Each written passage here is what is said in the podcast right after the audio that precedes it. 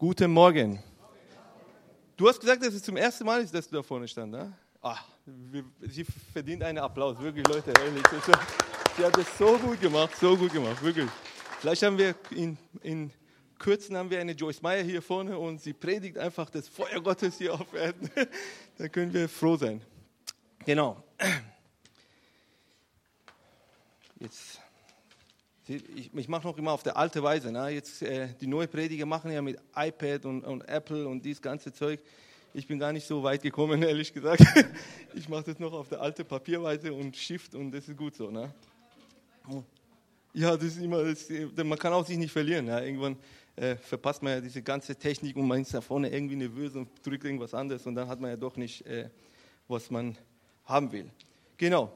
Die, wisst ihr, das Schwierigste für mich immer zu, rauszusuchen ist die Überschrift für den Predigt. Ich bereite immer eine Predigt vor und die fragen immer, was ist die Überschrift? Und ich sage, oh Mann, das ist das, das Schwierigste. Und wir haben ja nächste Woche auch in, in, in einer anderen Gemeinde in Mannheim muss ich da predigen oder dürfe ich da predigen? Und die fragen immer nach dem Predigt, weil die erst äh, da äh, das Ganze veröffentlichen wollen. Und das ist irgendwie ganz, ganz schwierig für mich. Ich bin nicht so kreativ, einfach äh, Überschriften rauszufinden. Aber wie auch immer. Ne? Ich, ich habe jetzt eine, eine ganz unkreative äh, Überschrift für, meine Predigt heute und das heißt, wie riecht deine Nachfolge? Jetzt denkst du, das wäre eine komische, komische äh, Überschrift, aber es wird dann in, durch die Predigt dann rauskommen, ja, was, was es heißt, äh, wie riecht deine Nachfolge. Ich, hab, äh, ich mag manche Personen in der Bibel und ich studiere die immer, weil die mir irgendwie nahe sind. Ja. Ich, äh, ich denke immer, ich weiß, dass man immer sagt, man soll Jesus als Vorbild nehmen, Jesus ist der, der Vorbild unseres Lebens und, und, und, ja, und ich glaube das auch, aber irgendwie ist Jesus für mich so wunderbar, so, so groß und so allmächtig und irgendwie äh, so perfekt, dass ich gar nicht mich vergleichen kann mit ihm. Irgendwie manchmal denke ich, okay, bis ich dahin komme, da bin ich schon längst entmutigt. Ne? Ich muss eigentlich Leute raussuchen, die Versager sind wie ich, die nicht so ganz schnell die Kurven kriegen, äh, wie alle sind tatsächlich. Wenn wir uns mit Jesus vergleichen, sind wir eigentlich, äh, wir versagen sehr oft. Ja? Und und ich mag diese Menschen einfach, weil, weil die einfach so natürlich sind. Und die haben einfach mit Jesus die Kurve nicht gekriegt und, und hat irgendwie Jesus doch sie in diese Kurve reingeschleudert. Ja? So, so, komm, geh mit mir und werde einfach äh, mein Nachfolger. Und eine von diesen Personen ist Nikodemus. Ich äh, schätze diesen Mann sehr, sehr. Es ist nicht so viel Informationen in der Bibel über ihn, aber wenn man äh, ein bisschen tiefer die Geschichte studiert und, und manche äh, rabbinische Schriften liest und, und Geschichtenleser, äh, Geschichtenschreiber, dann kann man ein bisschen über ihn rausfinden, was für ein Typ der war. Und ich möchte einfach euch äh, kurz mal erklären, wer Nikodemus war. Nikodemus war ein, ein hochrangiger Politiker. Der war in der Hohen Rat von, von, äh, von Israel und es waren 71 Leute, die da die Regierung nach Römer natürlich haben die äh, die Regierung eigentlich geschmissen und das war der Parlament für Israel, der Hohe Rat und, oder äh, Sand, Sandrehin oder irgendwas, du weißt es besser. Ja. ja, genau, das ist ein ganz, ganz schwieriges Wort. Diese H in der Mitte kann ich gar nicht aussprechen. Ja. Äh, auf jeden Fall waren die äh, 71-köpfige äh, Besatzung da drin und zur Zeit Jesus waren alle Sadduzäer. Sadduzäer waren äh, normale, moderate äh, Juden, die eigentlich gar nicht so tief an das, was, äh, was die Pharisäer geglaubt haben, was die Bibel eigentlich überhaupt gesagt hat, geglaubt haben, sondern die haben mehr an die Philosophie von, von Griechen geglaubt und die waren sehr moderat, die waren sehr römerfreundlich, die waren äh, nicht so ganz wie, äh, wie Pharisäer, wo sie wirklich Reich Gottes auf Erden sehen wollten. Die haben auch gar nicht so nach dem, an Tod geglaubt, an na, Leben nach dem Tod und viele übernatürlichen Sachen, was, was in der Bibel eigentlich beschrieben wird. Äh, die haben tatsächlich nur an die fünf Bücher Mose geglaubt. Äh, und, und das auch so, ne? Äh, weil die mehr Politiker waren als tatsächlich äh, religiöse Führer. Und zur Zeit Jesus war ja der hohe Priester eigentlich Sadduzäer und es waren sehr wenige Pharisäer, die in diese, dieses System drin waren. Und die, die drin waren, mussten wirklich gut sein. Die müssen sehr scharfes Wort haben, damit sie da drin äh, sein konnten. Ist das Wasser für mich hier? Ja. Ich habe meine die Flasche von meinen Söhnen da mitgenommen, weil ich dachte, wenn ihr Mogli von, von, äh, von Dschungelbuch da drauf sieht, das ist nicht, nicht meins, okay? Auf jeden Fall waren die äh, sehr wenige Pharisäer, die da drin waren und die mussten sehr, sehr gut sein. Und die waren hohe Theologen, die waren Rabbiner und Nikodemus war einer von den Männern, die, die in Hohe Rat eigentlich seine Sagen, äh, was zu sagen hatte. Und er war, nach der Geschichte kam, weiß man, dass er einer der reichsten Männer Jerusalem war. Der war zweitreichste Mann Jerusalem, eine extrem gute äh, Rabbiner, weil Jesus bestätigt er ihm selber in Johannes 3, dass er der Lehrer Israel ist. Und er war ein sehr guter Politiker, weil wir wissen auch von Johannes 7 wieder, dass er tatsächlich, als, als die, die Besatzung zusammenkam, um, um Jesus äh, seine letzte äh, Gericht einfach auszusprechen, dass man ihn fassen muss, hat äh, Nikodemus tatsächlich versucht, irgendwie, irgendwie die Kurve zu kriegen, dass, dass Jesus nichts passiert. Und das heißt, dass er tatsächlich sehr viel in diesem Raum äh, zu sagen hatte. Und der war, eine, wie gesagt, eine sehr gute Rabbiner. Und die Rabbiner damals, ich weiß nicht, ob ihr das kennt, ein bisschen, äh, Rabbinerzeiten, um eine sehr gute Rabbiner zu werden, hat es wirklich viel Kraft gekostet. Ne? Das war nicht so einfach. Man musste wirklich tatsächlich sein Leben lang von drei Jahren an studieren, bis man irgendwo mit 14, 13 von einer guten Rabbiner aufgenommen wird und dann konnte der Rabbiner quasi seine Joch weitergeben an den an den Nachfolger und der musste dann den Joch weitergeben und dann weitergeben und weitergeben. Und es gibt tatsächlich, äh, was ist die Mehrzahl von Joch? Jocha, Joch, genau, wie auch immer. Der, äh, es gibt Rabbiner, die ihre Joch weitergegeben haben, 1200, 300 Jahren. Und wir haben von, von manchen Geschichten, dass sie so lang wirklich ihre ihre Philosophie oder ihre Theologie, was sie da nicht rausgefunden hatten, die konnten weitergeben und weitergeben und weitergeben. Und diese Rabbiner waren Rabbiner mit Autorität. Und die Rabbiner, die tatsächlich in dieser Hohe Rat waren, waren hochrangige Rabbiner, weil sonst hätten die gar nicht da rein sein dürfen. Und die waren Menschen, die tatsächlich das, nicht das Gesetz verändern konnten, sondern wirklich Gesetz auslegen konnten, neue Regeln hervorbringen konnten und sagen konnten, weil wir haben ja viele eigentlich rabbinische Gesetze, was eigentlich gar nicht in der Bibel drin steckt. Ihr kennt ja von, von Judentum. Und das waren tatsächlich die Rabbiner, die das äh, hervorgebracht haben, gestempelt haben. Und es war nach dem Rabbiner, war es tatsächlich so, dass, äh, dass diese Gesetze gefolgt werden mussten. Und Nikodemus war einer von diesen Menschen. Der war nicht so ein, ein normaler Bürger, sondern eine sehr hochrangige Person, der der wirklich was zu sagen hatte. Der war sehr reich, der war sehr einflussreich, der war sehr finanziell reich. Wie gesagt, das war, der, der war zweitreichster Mann in Israel, äh, Jerusalem.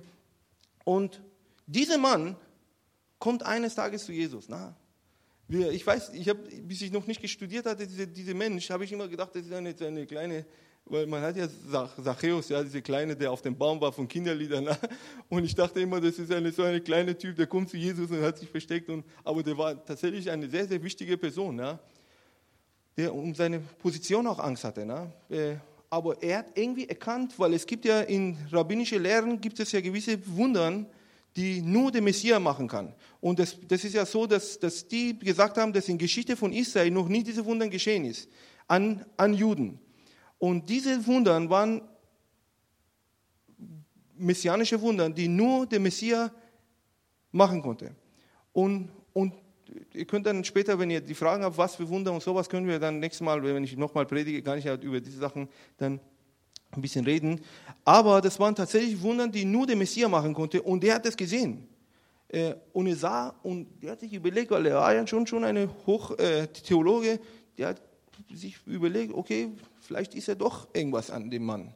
Vielleicht ist er doch der Messias. Vielleicht ist, ist er, vielleicht ist er nicht. Ja, der, der war in Zweifel, weil die Wundern waren eindeutig, dass es vom Messias sein kann, aber die Vorstellung, dass der Messias so sein soll, war es nicht da. Und eines Abends kam er ganz versteckt am Nacht, ja, oder kommt er zu Jesus und sagt, hallo Jesus, ich bin hier. Ich habe eine Frage.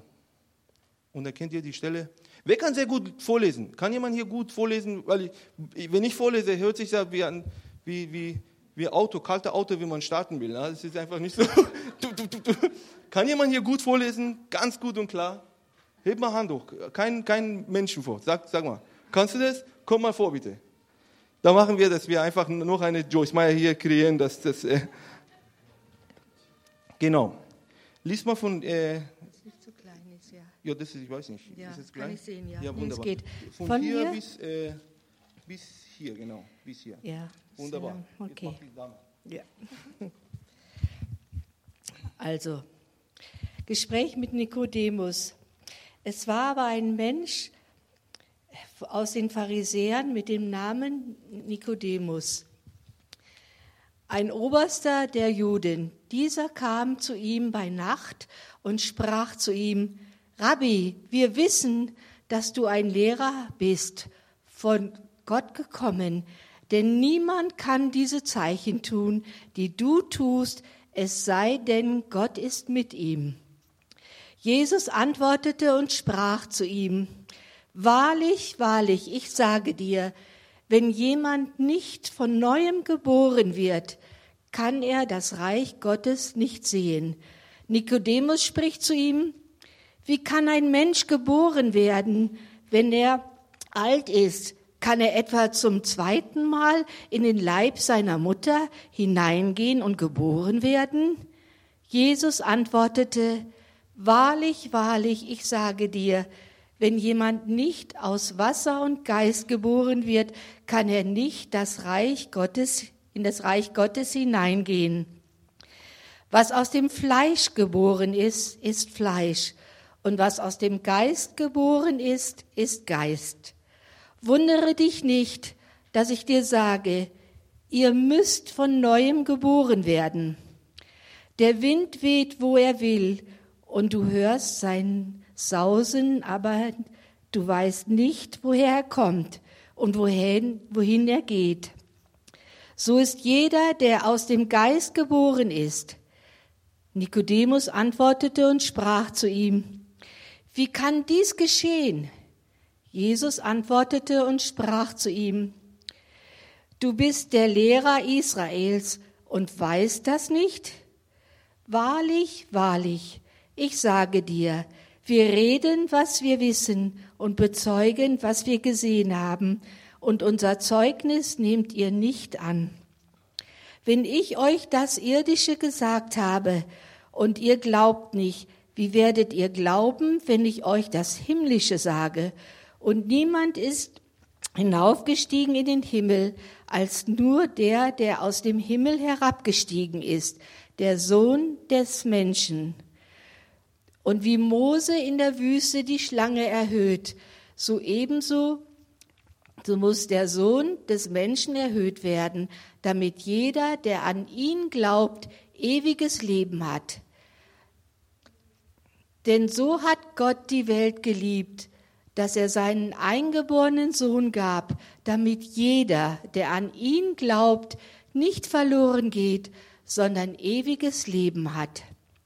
Denn Gott hat seinen Sohn nicht in die Welt gesandt, dass er die Welt richte, sondern dass die Welt durch ihn gerettet werde. Wer an ihn glaubt, wird nicht gerichtet, wer aber nicht glaubt, ist schon gerichtet, weil er nicht geglaubt hat an den Namen des eingeborenen Sohnes Gottes. Dies aber ist das Gericht, dass das Licht in die Welt gekommen ist, und die Menschen haben die Finsternis mehr geliebt als das Licht, denn ihre Werke waren böse.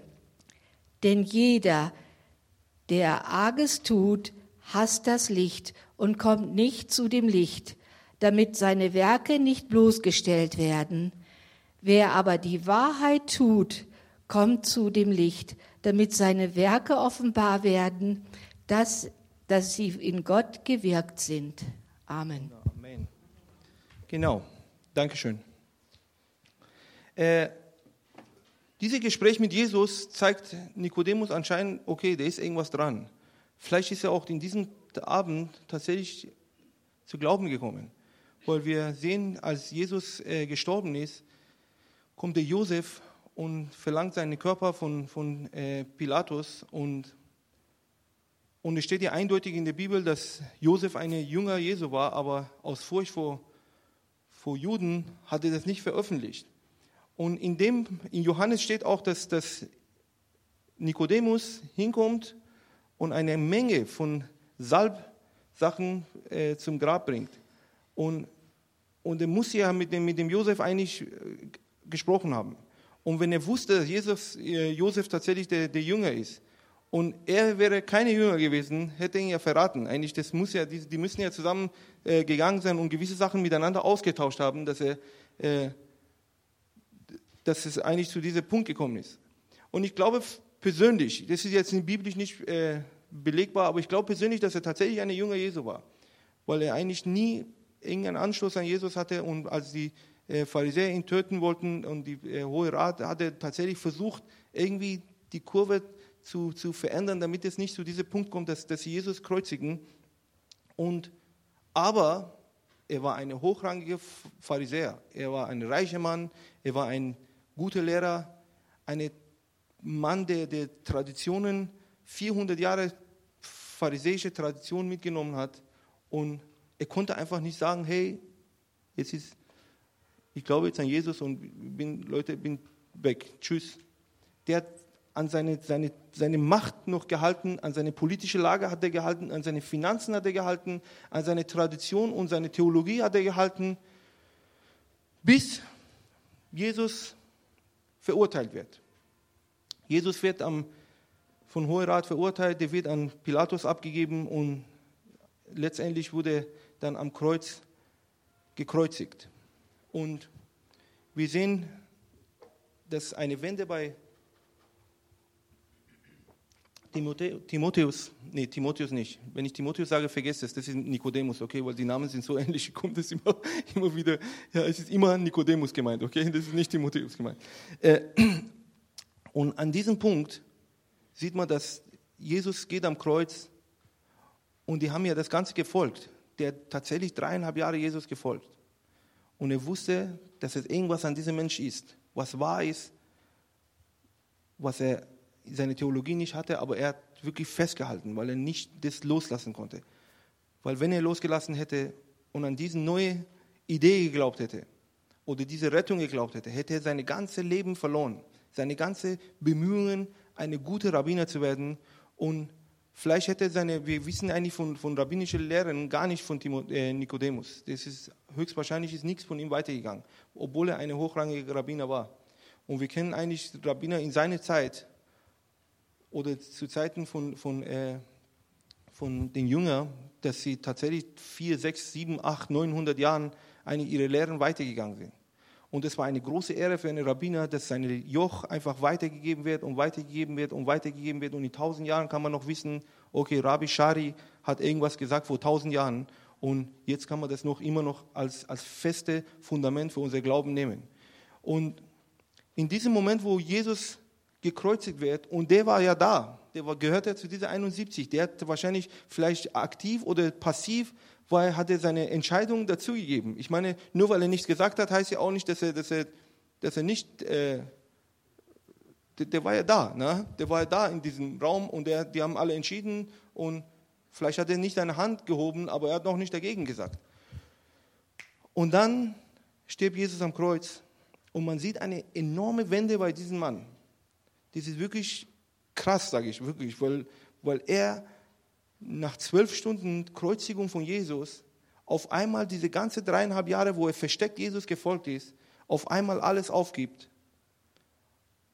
und seine Esel packt mit 35, 36 Kilo Duftstoff zum Salbung Jesu. Und er war ein reicher Mann, wahrscheinlich hat er nicht selber das Ganze gepackt, er hat Sklaven gehabt, seine Sklaven, sein Esel packen diese ganze Salböl und Salbsachen und, und Harz und was, was da alles vorhanden war und sagt, okay, let's go. Es ist mir egal, was die Juden von mir denken. Es ist mir egal, was meine Position von mir verlangt. Es ist mir egal, es ist mir egal und es ist mir egal. Ich gebe alles auf und folge diesem Jesus, weil er ist würdig und er ist gerecht und er ist am Kreuz gestorben und ich glaube wirklich, dass in diesem Moment er verstanden hat, dass er für ihn gestorben ist. Weil ich meine, kein Mensch ist ja blöd, einem lebendigen Mensch zu folgen und wenn er stirbt, sagen, okay, jetzt, jetzt, jetzt sage ich, mache ich ein Statement und sage einfach, dass er, versteht ihr, das, das kann nicht sein. Er muss verstanden haben, dass Jesus für ihn gestorben ist. Und ohne Kraft des Auferstehung hat er alles aufgegeben, um diesem Jesus zu folgen. Und ich sage immer, der, der, der Duft jetzt könnt ihr den Überschrift verstehen, der hat diese Duft, seine Nachfolger mit sich getragen auf einen Esel und ist gegangen und ist gegangen und jeder konnte sehen. Jeder konnte es riechen. Die Leute, die um ihn herum waren, konnten riechen. Wow, was für ein Wohlgeruch.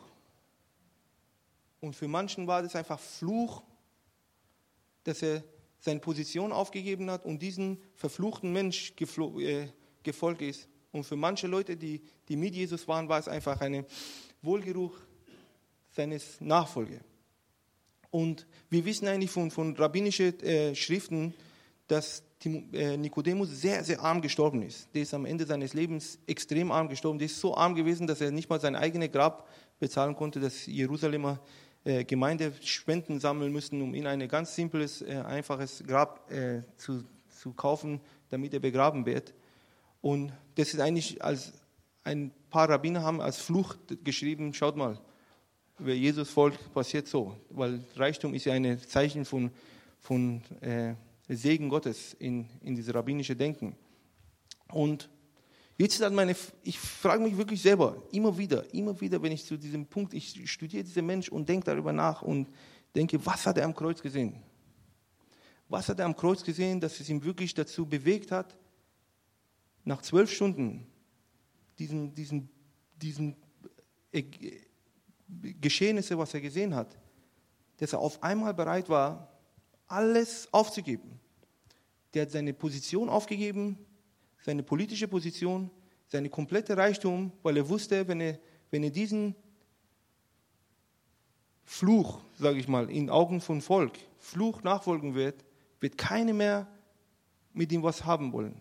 Der wird nichts mehr machen können, der wird seinen Einfluss verlieren, der wird sein, sein Hab und Gut verlieren, der wird seine Theologie verlieren, der wird seine Tradition verlieren und alles wird er verlieren. Aber der war bereit, das loszulassen und Jesus zu folgen und mit seinem Esel diese Duft seines Nachfolgers mit sich tragen und zum Grab gehen und Jesus salben. Was hat er am Kreuz gesehen? Jetzt ist meine Frage an euch. Was glaubt ihr, was er am Kreuz gesehen hat? Ich frage mich selber, ich sage ganz ehrlich, das ist jetzt äh, das ist eine Sache, wo ich mich immer wieder damit kämpfe. Ich kämpfe immer wieder damit, immer wieder. Weil man, man kommt ja, ich war ja neun Jahre in Mission und man denkt, wow, du warst in Mission unter Armen, unter gefährlichen Leuten und diese. Aber es wird irgendwann nach, die, die Adrenalin ist ja nur, nur, nur erste zwei, drei Monate da. Nach zwei, drei Monaten wird es ein ganz normales Leben. Du machst es einfach, weil du es machen musst. Und du fragst gar nicht mehr nach, Hey Jesus, ist es noch deine Wille, dass ich das mache oder nicht? Weil du machst es einfach. Es wird, in unserem Leben ist es immer so. Das ist ein Kampf, wo jeder Mensch, jeder Mensch zu kämpfen hat. Jeder, jeder Christ eigentlich zu kämpfen hat. Wo, wie kann ich Jesus nachfolgen, dass, dass jeder um mich herum riechen kann und sagen kann, wow, das ist ein Nachfolger Jesus, wow, das ist ja, das ist der Hammer, das ist ja gut. Haben wir diese Nachfolge? Haben wir diese, diese, Gefühl, wo wir sagen, okay, wir müssen auch nicht, ich sage, Leute, versteht mich nicht, weil ich sage nicht, dass Reichtum schlecht ist, dass Position schlecht ist, dass Theologie schlecht ist, dass Tradition schlecht ist. Es geht nur darum, wenn man festhält und festhält und einfach nicht loslassen will, um Jesus zu folgen. Und ich frage mich selber persönlich, immer wenn ich zu, den, zu diesem Moment komme, wo ich, wo ich mich hinsetze und, und mich schäme, eigentlich Jesus nachzufolgen, dann denke ich, was hat dieser Mann gesehen, was ich noch nicht gesehen habe? Was hat er erlebt am Kreuz, was ich noch nicht erlebt habe? Weil Jesus ist am Kreuz gestorben, er ist wieder auferstanden, Halleluja, wir sind ja errettet jetzt wieder, ist ja nicht die ganze Facette von, von, von Kreuz. Es gibt viel mehr. Weil das ist eine, die Bibel sagt, dass es die Weisheit Gottes ist. Und wenn wir denken als Menschen, als kleine Menschen mit unserer, unserer Handvoll Gehirn, die Weisheit Gottes zu verstehen, dann sage ich, sorry, ich muss dir ganz ehrlich sagen, egal in welchem Stadium von Studium und, und äh, Weisheit und, und, und intelligent du bist, du, du hast es noch nicht verstanden, weil man eigentlich gar nicht Gott verstehen kann, weil Gottes Gedanken sind über unsere Gedanken, Gottes Wesen ist einfach nicht zu verstehen für uns. Und ich habe jetzt vorgestern habe ich eine Frau gesehen, vor drei Tagen, die war wirklich so, ne? so ist sie zu mir gekommen und dann, und als sie kam, habe ich so ein Gefühl gehabt, ich soll für sie beten. Und was passiert? Sie ist weggegangen und ich habe nichts gebetet. Warum? Weil ich dachte, wenn es nicht passiert, was ich dann? Da werde ich jetzt total blöd. Ne? Ich habe den Eindruck gehabt tatsächlich, dass ich in dem Bereich Gott folgen soll und Gott gehorchen soll, um für sie zu beten. Aber mein Gesicht war mir viel wichtiger. Ich meine, das ist in dem Fall. Ne? Es gibt ja in vielen Fällen, wo man, jeder muss ja selber wissen, wo, wo er seine Baustellen hat. Und, und als diese Frau weg war, habe ich wirklich, ich habe geheult. Ich habe wieder an Nikodemus ge gedacht und habe gesagt, Mann, was hat er am Kreuz gesehen, dieser Mann, das ich noch nicht gesehen habe? Was hat er erfasst am Kreuz?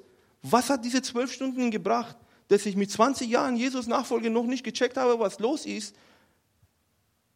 Dass ich Angst habe, um eine Minute mein Gesicht zu verlieren, weil ich meine, am Endeffekt wäre diese Frau so oder so weg gewesen. Ne? Ob ich für sie gebetet hätte oder nicht, wenn auch nichts passiert wäre, wäre sie einfach, hätte sie einfach gesagt, ach du blöder Hund, hast meine Zeit einfach verschwendet mit meinen krummen Rücken, jetzt stehe ich hier eine, zehn Minuten und betest für mich und nichts ist passiert. Ne? Das Schlimmste, was mir passieren konnte, wäre das dann, ne? dass er einfach mich schimpft und sagt, hey, mach das nächste Mal mit keinem mehr, sowas. Ne? Und das wäre das. Aber ich habe tatsächlich Angst gehabt, das zu machen. Oder, oder mir nicht getraut, das zu machen. Und meine Frage ist an euch jetzt, weil ich, ich sage euch, das ist jetzt nicht überheblich, dass ich an euch, ihr seid alle viel älter als ich und ich glaube wirklich in Erfahrung mit Jesus viel länger dabei. Und es ist jetzt keine, keine ich stehe hier vorne, ich habe das Mikrofon und sage hey, was willst du? Ja? Es ist wirklich eine demütige Frage an euch. Und weil ich diese Frage an mich selber stelle. Wenn du in so eine Situation reinkommst, wenn du wenn es dran ist für dich, deine Position aufzugeben, dein Reichtum aufzugeben, deine Theologie aufzugeben, deine Tradition aufzugeben, deine Du bist irgendwas, du bist etwas aufzugeben, um Jesus zu folgen, damit dieser Geruch des Nachfolge rüberkommt, dass jeder sieht, wo ist deine Baustelle. Ich glaube, umso mehr ich weiß, dass ich bin früher Drei Jahre lang, tatsächlich, drei Jahre lang jeden Tag in München auf der Straße gegangen und habe evangelisiert und für Leute gebetet. Und jetzt nach zehn Jahren, ich war neun Jahre in Brasilien und wieder zurück. Und das habe ich nicht mehr so oft gemacht, weil wir waren einfach in einem sozialen Dienst dort. Ne? Das war gar nicht so, jetzt, dass wir evangelisiert hätten und, und solche Sachen. Was ist passiert mit mir, dass ich wirklich Scham hatte, mich geschämt habe, für diesen Menschen zu beten? Versteht ihr? Das ist, weil umso weniger man das tut, umso tiefer fällt man in diese Graben. Umso öfter das man tut, umso tiefer geht man einfach. Und irgendwann merkt man gar nicht, dass man gar nicht mehr Jesus nachfolgt.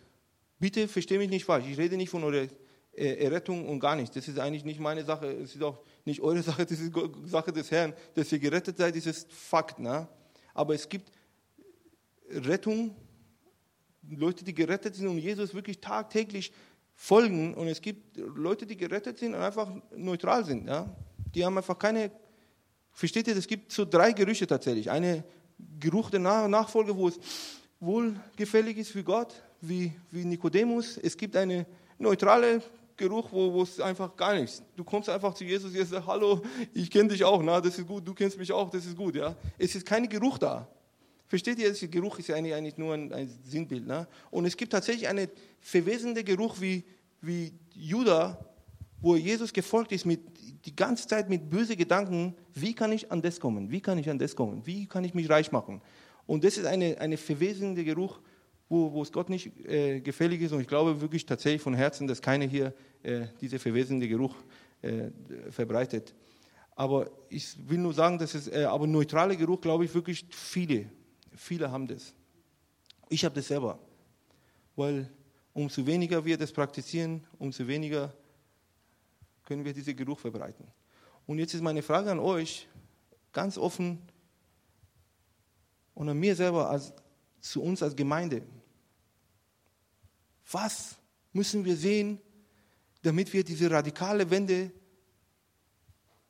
haben können, was müssen wir sehen, welcher Aspekt von dem Kreuz müssen wir noch sehen, dass wir sagen können, okay, wir sind bereit, egal was es passiert, egal was es kostet, wir wollen Jesus nachfolgen. Und dieser Geruch muss in Thalkirchen verbreitet werden, muss in München verbreitet werden, in Deutschland verbreitet werden, auf der ganzen Welt, dass jeder weiß, wow, da im Thalkirchen ist ein Wohlgeruch Gottes. Und Jesus hat Freude daran. Jesus riecht es und er denkt, wow, was für ein Wohlgeruch. Ich möchte mich da mitten in diese Menschen begeben. Und ich sage nicht, dass es nicht Fakt, dass es da ist. Na? Versteht mich nicht falsch. Ich sage, wie können wir machen, dass es mehr wert und mehr wert und mehr wert. Weil ich möchte auch keinen verdammen hier, dass wir wirklich die Gemeinde sind, die keine Geruch ist. Das ist mir wirklich nicht wahr. Weil ich kenne viele Leute, die herkommen und zum ersten Mal herkommen und die, das, das, Zeichen von dieser Gemeinde ist tatsächlich diese, diese Annahme und, und Liebe. Ich kenne so viele fremde Leute, die herkommen und das Erste, was sie sagen, wow, diese Gemeinde ist so, ich habe mich so angenehm und so an, ange, angenommen gefühlt, ja, angenommen, angenommen gefühlt und ich habe wirklich Liebe gespürt. Und das glaube ich wirklich, dass diese Gemeinde hat. Und, aber was können wir machen, um mehr, um mehr, um mehr äh, da reinkommen, um mehr Facetten von diesem Kreuz zu erfassen, um auf Erden zu leben, damit wir Jesus ein Wohlgeruch sein können. Genau. Jetzt einfach die Frage an euch, an mir, an uns als Gemeinde. Was müssen wir noch sehen? Was müssen wir noch sehen? Was haben wir noch nicht gesehen, was wir sehen müssen? Was hat Nikodemus gesehen, was wir noch nicht gesehen haben? Was ist das? Und deswegen möchte ich echt gerne euch einladen, dass wir als Gemeinde aufstehen und vor Gott stehen und sagen, okay Gott, was müssen wir sehen? Weil es gibt immer mehr. Es ist immer mehr, bis wir da diesen Niveau erreicht haben, wo Jesus stand. Weil Jesus sagte eigentlich, dass wir dieses Niveau erreichen können. Na? Sind wir schon wirklich, wirklich, sagt, wenn jemand euch gesagt hat, ihr seid wirklich kurz davor, ist, ist nicht wahr. Ne? Wir sind wirklich weit davon entfernt. Die Gemeinde Gottes ist weit davon entfernt. Das hat ja nicht nur mit uns zu tun, sondern die Gemeinde Gottes weltweit ist weit davon entfernt. Und bis wir da nicht angekommen sind, wird Jesus nicht zurückkommen, weil er will seine Gemeinde heilig und, und gerecht und, und, und als, als diese Stern sehen auf der Erde, damit er wieder zurückkommen will, kann und sich offenbaren kann an die ganze Menschheit. Und meine Frage ist, was müssen wir tun? Was müssen wir noch am Kreuz sehen? Äh, ich weiß nicht, wer Lobpreis, wer hat Lobpreis gemacht, genau? Äh, wo sind die Lobpreisleute? Hallo, Lobpreis, sonst mache ich selber und dann wird alle Geister hier aus. Wenn ich hier anfange, Lobpreis zu machen, dann wird es ziemlich, ziemlich dunkel hier. Und ich möchte euch wirklich einladen, einfach aufzustehen, einfach sitzen, einfach hinlegen, einfach bücken, beugen, wie auch immer, wie ihr euch wohlfühlt. Einfach Gott zu fragen, wo sind meine Baustellen? Wo muss ich noch loslassen? Wo muss ich noch radikaler werden für dich? Wo muss ich äh, mehr Wohlgeruch sein für dein Reich, für deine Nase? Und, und dann als Gemeinde, wo können wir mehr von Gott in, uns, in unsere Gemeinde, in unsere Räume einladen? Genau. Ich bete kurz und dann können wir anfangen, okay? Herr Jesus, wir danken dir, dass du ein guter Gott bist und dass du ein mächtiger Gott bist, dass du ein gnädiger Gott bist, der uns vergibt, der uns leitet, der uns führt, dass wir wirklich das werden, was du möchtest, dass wir sein sollten, Jesus Herr. Und ich bete, dass du wirklich jeden einzelnen von uns berührst, Jesus Herr, dass wir wirklich bereit sind, unser Kreuz auf uns zu nehmen und dir nachzufolgen, egal was es kostet, Jesus Herr. Und du bist ein gütiger Gott, Jesus. Und ich glaube, weil du alles gegeben hast, müssen wir nicht mehr unser Leben geben, sondern wir müssen nur bereit sein, wirklich alles zu tun, was du von uns verlangst, Jesus Herr. Und da bete ich im Namen Jesus, Herr, dass du deinen Geist sendest, dass wir wirklich erfüllt werden von deinem Geist, dass wir erfüllt werden von deiner Gerechtigkeit und von deiner Heiligkeit, Jesus, Herr. Dass wir wirklich sehen können, das, was du tust, Jesus Gott so wie du gesagt hast, ich tue nur das, was ich meinen Vater tun sehe, dass wir wirklich laut schreien können und bewusst sein können, sein, in unser Sein wirklich bewusst sein, sind, bewusst sind, dass wir nur das tun wollen, das, was du tust, Jesus Herr. Dass wir nur das auf Erden, das erledigen wollen, was du von uns verlangst, Jesus Herr. Und da bete ich wirklich im Namen Jesus Christus und wir laden dich ein, Gott, dass du jetzt kommst und uns offenbarst, Jesus Herr, wo unsere Baustellen sind, wo da Ketten sind, wo uns festhält, Jesus Herr, dir radikal nachzufolgen, Jesus Herr. Ich bete, dass du wirklich diese Ketten zerbrichst, Jesus Herr. Denn du bist gekommen, um Ketten zu zerbrechen, Jesus Gott. Und wir glauben daran, Jesus Herr. Und wir sprechen zu, zu jedem Geist, der uns wirklich fernhalten will. Im Namen Jesus Christus. Lass uns los im Namen Jesus Christus in Kraft seines Blutes. Dass wir frei sein können, um unser Herrn, unser Gott und unser Meister wirklich nachzufolgen. Wir preisen dich im Namen Jesus, Herr.